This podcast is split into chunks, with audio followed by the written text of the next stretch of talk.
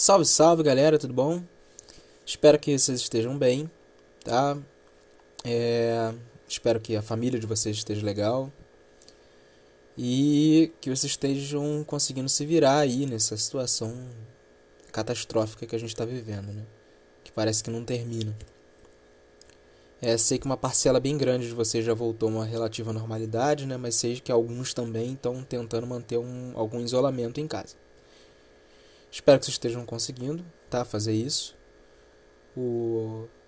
Recebi notícias sobre uma possível volta da gente, tá? É possível que nós acompanhemos lá o percurso que São Paulo está fazendo, de se esquematizar para voltar até setembro, considerando que é, aqui no estado do Rio, né, as escolas já estão fazendo é, modulações da sua infraestrutura para poder é, a, se adequar né, às questões sanitárias, aos problemas de saúde, estão instalando higienizadores de mão, estão alterando as salas, enfim. Isso já está sendo feito. Então, notícia boa para muita gente, ruim para as outras. A gente volta provavelmente por volta de setembro. Vamos ver, tá? Nada certo ainda. Quando o aviso for oficial, eu falo com vocês. Show de bola? Bom, originalmente eu supus que nós só trataríamos do nossos, dos nossos temas de primeiro bimestre, né? No, no aqui nas aulas online. Entretanto, não vai ser o caso porque oficialmente estamos entrando no segundo bimestre, tá? Então a gente sai de um grande bloco que, tá, que tinha como tema cidadania, direitos humanos e movimentos sociais. Ah, e antes de eu continuar, desculpa, eu tô com alergia hoje. Alguém resolveu colocar fogo no mato aqui perto de casa, eu sou extremamente alérgico. É, e fiquei assim tá? Mas, enfim, então vou ficar fungando de vez em quando. Não tenho o que fazer. Mas e a gente sai desse bloco lá de cidadania e a gente vai para o segundo bimestre com, com uma com um tema geral que é trabalho, sociedade e capitalismo. Tá? A gente tem, a gente vai estudar isso mais tardiamente também em outros momentos, né? Estudar principalmente o capitalismo quando a gente for ver algumas teorias econômicas específicas. Mais especificamente, a gente tem intenção nesse bloco de estudar mais ou menos como é que se dão as, como é que se dão as, relações de trabalho, tá? A princípio em outros tempos históricos, mas então na nossa sociedade atual. E quais são as consequências, né? Como é que isso está ou faz com que o resto da sociedade, para além do trabalho, seja organizado? E como é que isso tem uma relação muito íntima com padrões mais amplos que a gente chama é, tipicamente né, por economia. Tá? Então, a nossa intenção nesse momento agora é tratar de trabalho, beleza? Bom, a primeira colocação que a gente tem que fazer é que, obviamente, né, a vida humana, seja ela onde for, se for aqui, se for na, na China, se for nas Ilhas Trobriand, se for na Melanésia, se for no, em Madagascar, enfim, independente do seu lugar, do seu tempo histórico, ela depende necessariamente de processos de trabalho. Né? Mesmo que seja mais simples coleta, de o sujeito pegar e ter que subir numa árvore e pegar uma maçã para comer, ou caçar um animal, ou produzir roupas, ou fazer um celular, no nosso caso hoje em dia, né? Mas em qualquer circunstância, para que a vida humana exista, e exista ao longo do tempo, né? Claro, para que ela não exista só agora, mas que ela consiga existir é, com o passar do, dos anos, é necessário que os sujeitos que pertençam a essa sociedade se envolvam em processos de trabalho, ou seja, tem uma atividade laboral, laboral vem da palavra labor, né, que é trabalho, tem uma atividade laboral diária, cotidiana, né, ou em alguns casos, como era mais habitual antigamente, sazonal, né? Ou seja, de tempo em tempo, né? Qual que é a nossa intenção? É a gente estudar um pouquinho agora nesse primeiro momento como é que essas, essas relações de trabalho, a forma pela qual o trabalho ele é realizado, como as pessoas tem, contraem entre si relações de trabalho específicas ao longo do tempo. Como é que é o impacto dessas relações, dessas atividades de trabalho na vida em geral, né? O, porque, obviamente, a gente sabe que apesar de, por exemplo, uma sociedade indígena que vivia aqui antes de Cabral chegar, ela trabalhava, obviamente a gente sabe disso por uma questão lógica, né? A gente sabe também que ela trabalhava de forma muito diferente, né? Você, por exemplo, existiam fábricas onde você tinha, sei lá, um patrão, um empregado, e o empregado trabalhava, recebia um salário, e aí, enfim, cada um produzia uma coisinha, um pedacinho do produto, enfim. Ou, da, ou de uma forma como era, por exemplo, na, na, na Europa medieval. É, é bem diferente, né? A maneira como, pela qual o trabalho ele é realizado no mundo de hoje e como ele era e por exemplo em determinados locais e como ele é, era realizado no passado ou em, por exemplo locais distantes então a gente tem a gente vai tentar caracterizar primeiro um pouquinho do que é mais comum ao trabalho e depois a gente vai começar a fazer um panorama é, histórico mais ou menos né, dar uma colocar as as transformações do trabalho numa linha do tempo, para a gente ver como é que essa configuração atual chegou, né, quais foram as etapas pelas quais o, o trabalho passou a, a ponto de chegar na nossa configuração atual. Tá? Então, antes de mais nada, eu só queria é, assinalar que muito provavelmente o termo trabalho, né, ele vem de uma palavra latina chamada é, um vocábulo, né, chamado tripalium, que significa instrumento de tortura. Tá? Só para a gente poder assinalar, assinalar que essa ideia do trabalho enquanto algo prazeroso, ou no mínimo alguma coisa, né? A gente tem aquela frase, aquele ditado popular muito típico, que é o trabalho dignifica o homem. Não sei se vocês já escutaram. Isso é uma característica, né? uma, uma maneira de ver o trabalho muito nova, né? muito contemporânea ela tem uma origem ali no final do século XIX, ou seja, ela tem pouquíssimo tempo, tá? Porque historicamente o trabalho, né, o labor, o trabalho físico, ele é visto enquanto alguma coisa que é, seria de alguma forma característica de homens baixos, ou seja, de pessoas que não se dedicam às atividades que seriam as mais nobres do, de uma determinada sociedade.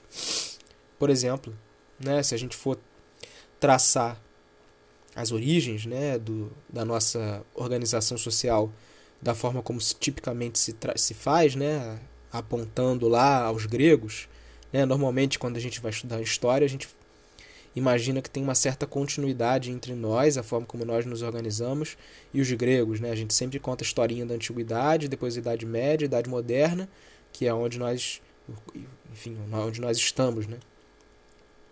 Se a gente imaginar lá como é que os gregos se organizavam, você tinha homens livres, né?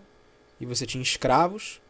Os escravos eram aqueles que se dedicavam de fato às atividades manuais, ao trabalho, estrito senso, da forma como a gente entende hoje. E você tinha lá os nobres, os sujeitos que eles não participavam dessa atividade por, serem, por ser considerado uma atividade é, imprópria né, para um, um nobre. Porque exatamente o nobre é o sujeito que não trabalha, mas se dedica às outras atividades, como a poesia ou a política, que eram as, ou a filosofia, mais tardiamente, que eram as atividades por excelência reservadas aos homens livres. Né?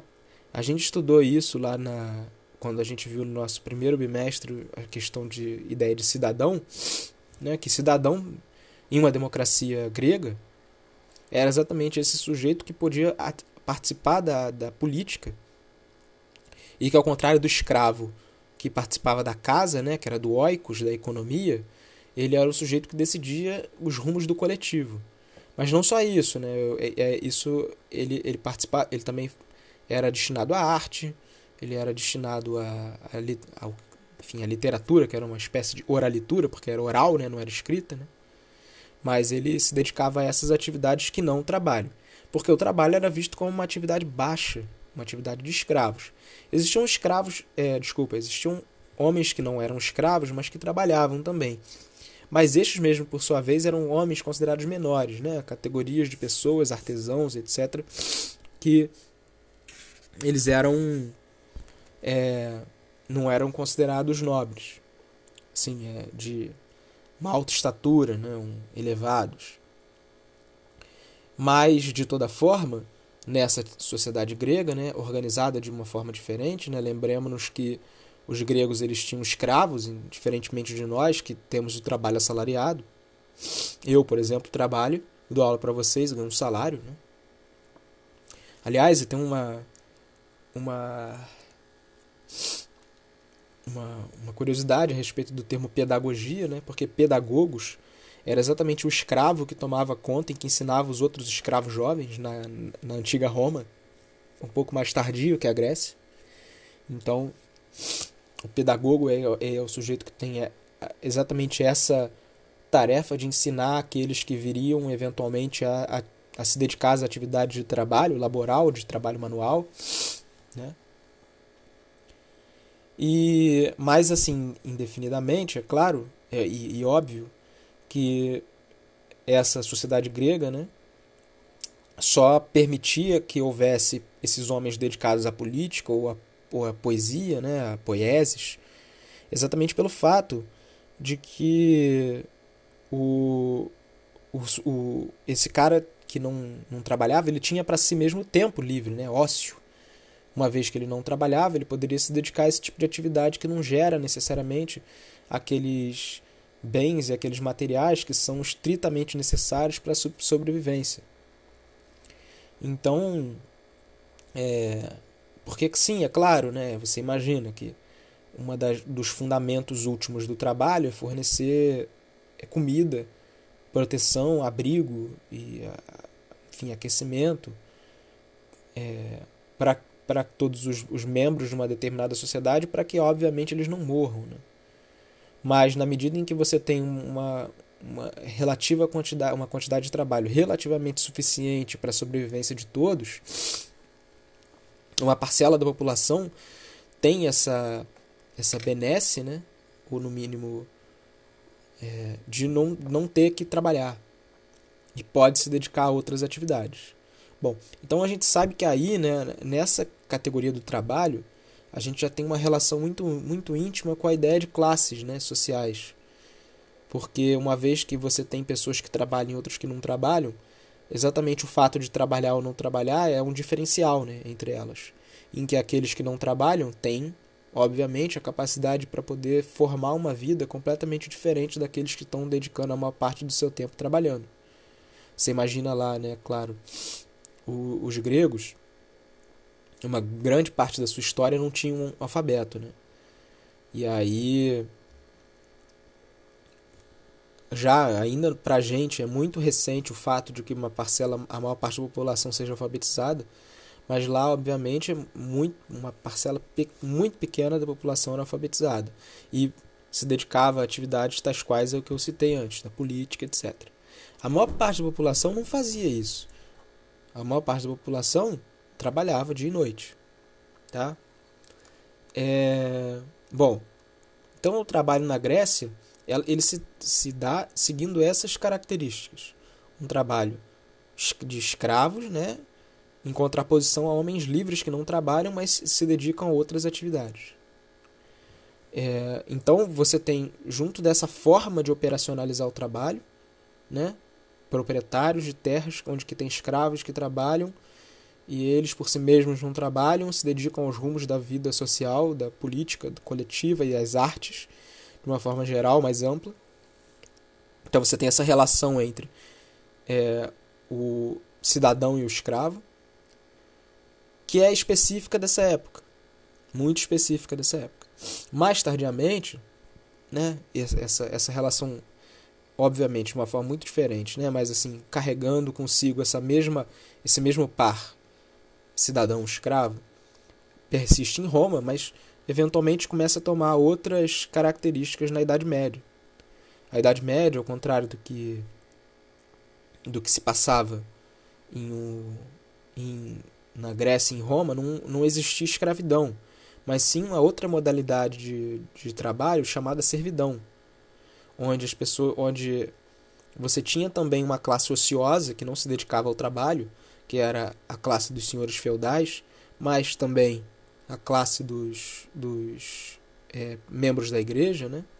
como por exemplo padres, bispos, cardeais, enfim, e toda a ordem, né? Todo, toda a categoria de pessoas que trabalhavam na estrutura da igreja, que não trabalhava diretamente na, na no, no, trabalho manual, participava de alguma administração, né? Porque a igreja tinha esse papel também.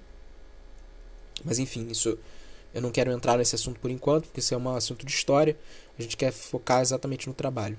Mas a forma pela qual a, o trabalho era organizado já era muito diferente, né? Porque o apesar de você ter também uma distinção muito muito clara entre sujeitos que trabalham e sujeitos que não trabalham, né? Entre sujeitos que são, ou seja, fazem parte de uma certa classe ociosa, né? Que pode se dedicar a outras atividades, e sujeitos que, que têm de trabalhar durante toda a vida, o é, a forma pela qual essa relação se dava né, entre essa classe ociosa e essa classe de trabalhadores era diferente e a maneira pela qual esse trabalho era organizado também era diferente. Porque, não sei se vocês se recordam das aulas de história, mas eu suponho que sim e eu, e eu espero que sim também. É, durante a Idade Média, né, então a gente está falando do fim, ali do período em que começa no, na dissolução do Império Romano até mais ou menos o Renascimento, a gente tem ou seja, de, do, do ano 500, 600 até mais ou menos 1400, 1300, final de 1300. Você tem um período onde basicamente a estrutura da Europa ela era organizada em, em unidades produtivas né, é, e políticas autônomas chamadas feudos, onde era uma porção de terra imensa, em que você tinha um, um solar no centro, que, é, que era basicamente a, a casa lá do, do do senhor feudal. E você tinha uma certa aldeia de, de camponeses que moravam em, em volta e que eles trabalhavam livremente naquele lugar. Eles tinham certas terras, que eram terras é, comunitárias, mas você tinha também a, a terra do senhor, que era uma, uma reserva do senhor. E apesar do servo trabalhar livremente, entre aspas, obviamente ele não poderia abandonar o feudo mas ele não era de propriedade do senhor. Ele, o senhor não era dono dele. Mas o, o servo ele era obrigado a trabalhar segundo, uma, segundo certas regras que expressavam uma relação específica que ele deveria ter com o senhor feudal, que era exatamente aquele sujeito que tinha propriedade na, daquela, daquele feudo, né? daquele, daquela grande porção de terra. Bom, o Primeiro, que ele era obrigado a trabalhar nas terras do Senhor para além de trabalhar na sua. Né? E ele, lembremos, né? ele não estava interessado em trabalhar para fazer comércio, mas trabalhado para garantir a própria subsistência. Né? Comércio é um pouco mais tardio. Então, na realidade, lá durante a Idade Média, ele, tava, ele produzia para si, mas também trabalhava no, nas terras do Senhor para a produção do Senhor. Ele também tinha uma obrigação de trabalhar na construção e manutenção das estradas e pontes e do resto da infraestrutura que tinha no feudo. Isso se chamava corveia. Vocês devem provavelmente ter estudado isso em história, né? Bom, o servo também devia ao senhor a talha, que é basicamente uma taxa que ele pagava sobre tudo que ele produzia na terra, porque obviamente aquela terra não era do senhor. Então, Corvéia Itália agora. E a outra obrigação era a banalidade, né, ou as banalidades, que é uma, uma taxa que ele pagava pelo uso das ferramentas que estavam dispostas lá. Veja bem, isso a gente não precisa guardar, não. Só quero que vocês entendam mais ou menos como é que é, assim, no, no grosso, a relação que esse, esse servo tinha com o Senhor. Esse cara, ele tinha que pagar pelo uso do moinho, do forno, dos tonéis de cerveja, etc. Tudo que ele usava para poder produzir. E aí o, o, esse senhor ele tinha alguns direitos em cima em relação ao, ao seu servo, mas não era uma relação de propriedade, como se passava na antiga Grécia e Roma. O senhor não era dono do, do servo. Entretanto, o servo também não era livre, porque na medida em que ele precisava usar as terras do senhor para poder produzir o seu próprio alimento, ele ficava refém de ter que atender essas características, né? essas, esses pré-requisitos, como ceder a, a corvéia, a talha e a banalidade. Caso ele não fizesse, ele não poderia usar a terra e, ao mesmo tempo, ele não conseguiria garantir a sua sobrevivência e a daqueles que estavam à sua volta. Né? Ao que, ao que anteriormente, o que a gente poderia chamar de um rudimento de família. Né? Só lembrando que família é né, uma coisa um pouco mais tardia. As casas eram comunitárias, então a maneira como a gente imagina uma família não era propriamente a família da Idade Média. Mas isso é só um parênteses, a gente não precisa ficar com isso na cabeça. Né? Por exemplo, a própria ideia de infância é muito mais tardia. O, como você imagina você dividindo os mesmos cômodos, as crianças conviviam com os pais e observavam por exemplo, as práticas sexuais, o que fazia com que a nossa própria ideia de infância, enquanto um momento de uma relativa inocência, né, que é uma ideia moderna, ela não existia tão claramente quanto existe hoje. Então, a, própria infância é uma invenção que bom, né? Imagino que todo mundo gosta de ter infância, eu também gostei. Acho que é uma, algo que a gente tem que preservar, mas é uma invenção moderna também. É, bom, O... E aí, para além dessa estrutura do feudo, né, lembrando, aí tinha lá, produzia-se para se consumir, não para se trocar. É, os camponeses produziam o que bem entendessem, entretanto tinham que enfim, ser submetidos à corvéia, talha, banalidade. E os senhores feudais eram aqueles que estavam lá, vivendo no solar, mas que não, não tinham que trabalhar necessariamente. Né? Eles se dedicavam a outras atividades junto da sua pequena corte, né, época, e que não eram, em hipótese alguma, atividades do trabalho manual, que é, também era visto como algo degradante né, para o ser humano. Contanto que a gente vê dessa tradição é, do latim, né, que trabalho é um instrumento de tortura. Bom, para além disso, você tinha pequenas cidades, né, o, os burgos, em que você tinha o funcionamento de algumas oficinas de artesanato, né, as, as chamadas corporações de ofício, onde você tinha assim um mestre que era o sujeito encarregado de organizar essa corporação e pagar os, os direitos ao senhor feudal, ao rei, né, se fosse o caso, né? E você tinha os outros aprendizes que trabalhavam, né? E em coisas que não eram estrito senso atividades agrícolas, né, mas que demandavam algum tipo de, de, de técnica um pouco mais refinada, sofisticada, que demandava um trabalho e uma de aprendizado, né, que, que precisava de alguma pessoa ensinar, de fato. Né? Não que o trabalho agrícola ele, seja intuitivo e todo mundo saiba, obviamente não, a gente sabe, a maior parte da história da humanidade não se sabia da agricultura. Mas nesse caso, os trabalhos eram, um pouco mais, mais complexos, de fato. Tá? Eles envolviam já um, um acúmulo de trabalho, de transformação de matérias agrícolas que já eram de uma segunda ordem, não, não necessariamente do plantio. Bom, o... de toda forma, né, essa, essa forma de, de operar o trabalho, ela, ela organizava a sociedade de uma forma muito, muito diferente do que a gente imagina hoje né? Porque, por exemplo, o, os, sei lá, apesar do, da vida é, dos camponeses, né, dos servos da gleba ser, ser uma vida extremamente difícil, né? Imagina-se que eles tinham expectativa de vida de menos de 20 anos, começavam a trabalhar muito cedo, né? Lembra, não tinha infância. E aí eles, apesar disso, eles, por exemplo, controlavam o próprio trabalho. Enquanto a gente sabe que aqui no nosso mundo de hoje, contemporâneo, você não trabalha, você, desculpa, você não, não, não organiza o próprio trabalho, né? Quem manda você fazer as coisas é basicamente o senhor. O, opa, o senhor não, o patrão, olha só. É,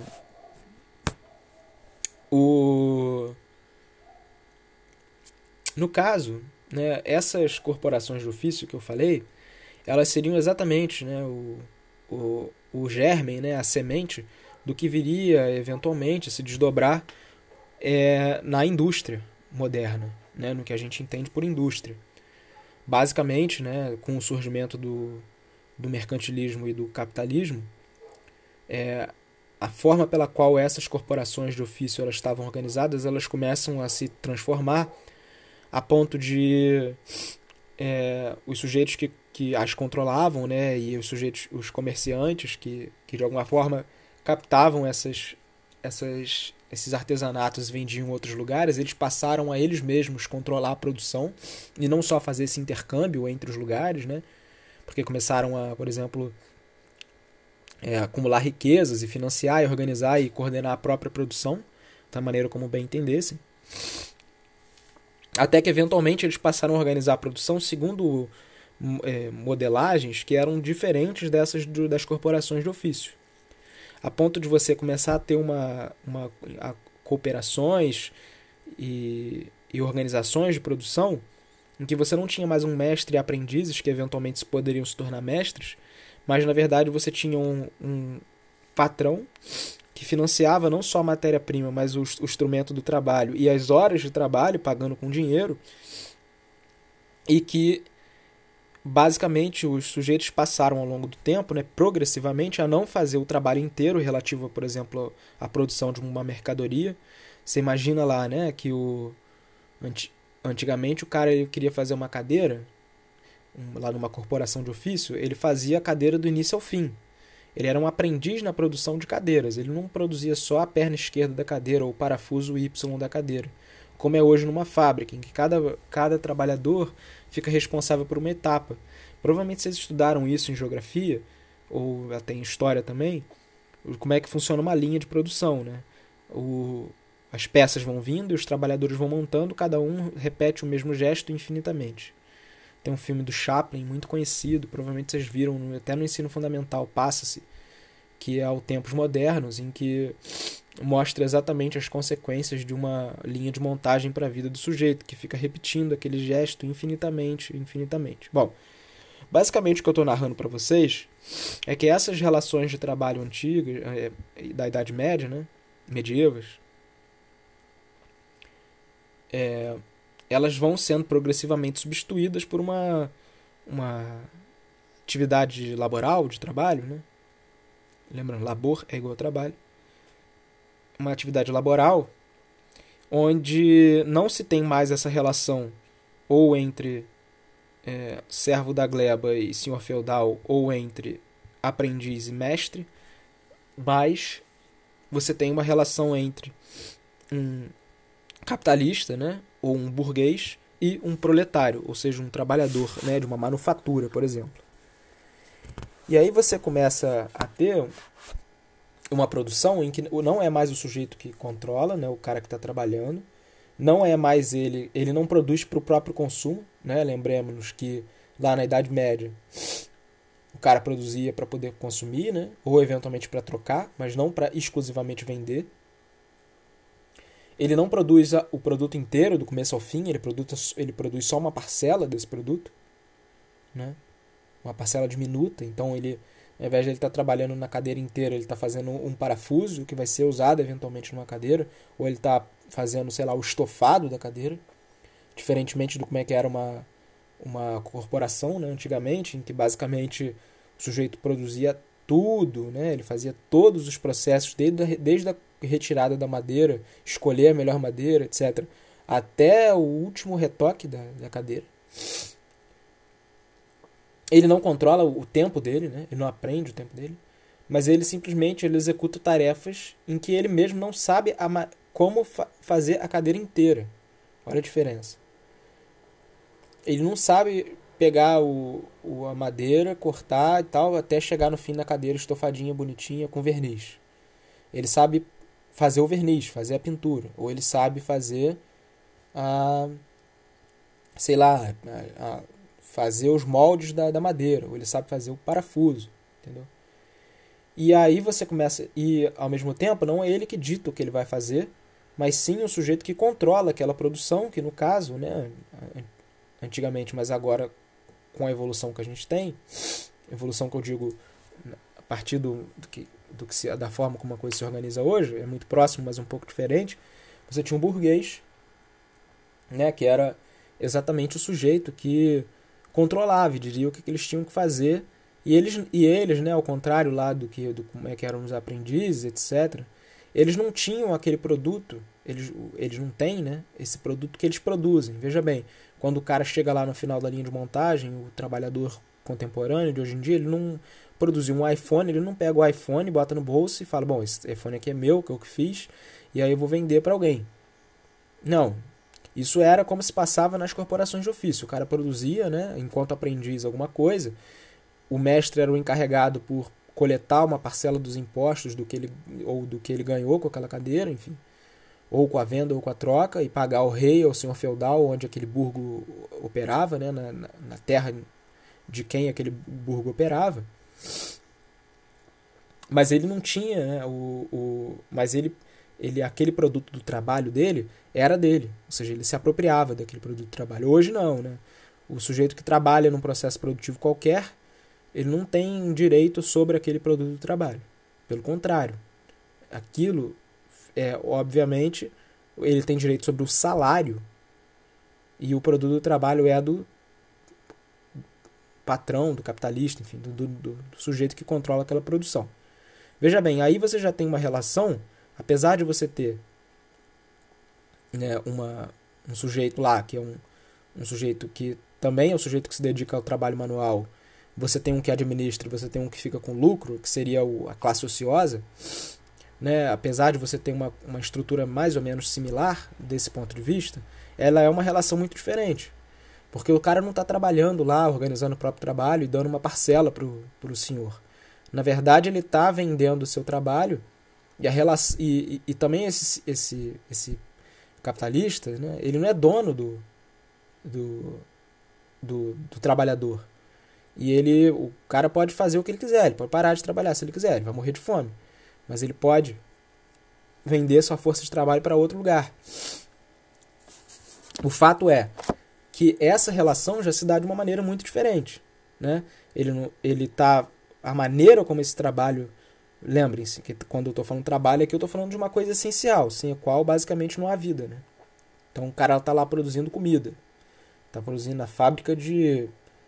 de. sei lá, de salsicha. O cara está fazendo lá, produzindo. Bom, salsicha, se a gente precisa para uma parcela da população comer, come salsicha o cara que está produzindo a, a, a, essa salsicha, ele está executando uma atividade essencial. Mas ele não está fazendo da mesma forma que se fazia na Idade Média, e nem da mesma forma que, a gente, se fazia na Antiguidade, em que ele era propriedade de alguém que estava mandando ele trabalhar, se ele não trabalhasse, chicote neles. Ou ele não estava fazendo da mesma forma como era o servo da gleba, produzindo salsicha para si e tendo de dar uma parcela da salsicha que produzia lá para o senhor, senhor feudal.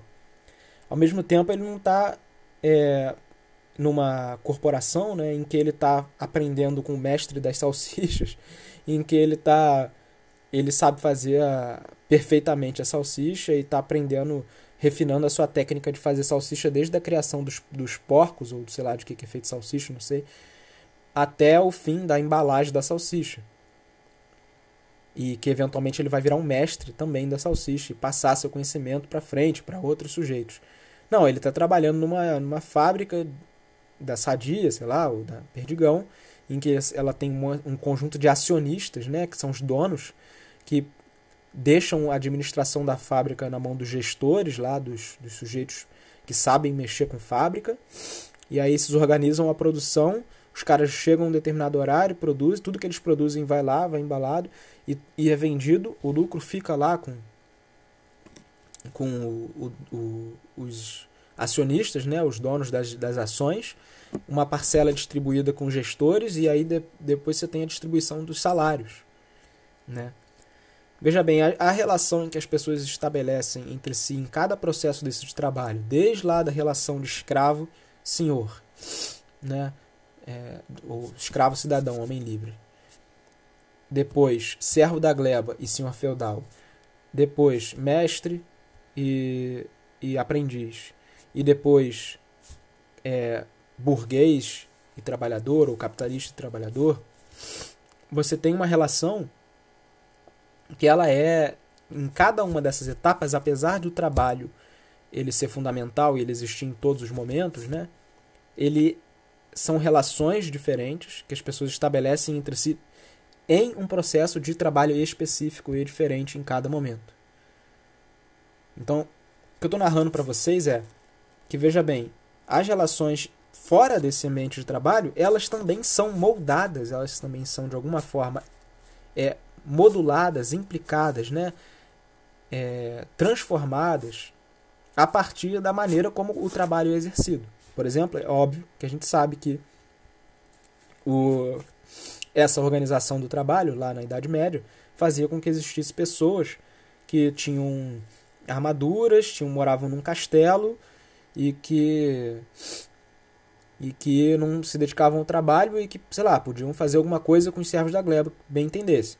Ou a maneira como o trabalho era organizado lá na, na, na Grécia Antiga tinha uma relação íntima com o fato de que eu, pod eu poderia executar um escravo caso eu bem desejasse, já que ele era propriedade minha. Ou, por exemplo, como é hoje em dia, que a gente sabe onde você tem uns sujeitos que andam de helicóptero e outras pessoas que andam de jumento. Veja bem, a maneira pela qual o trabalho é organizado, ela tem uma íntima relação com as outras relações sociais, pelo fato do trabalho ser muito fundamental. Não existe sociedade sem trabalho.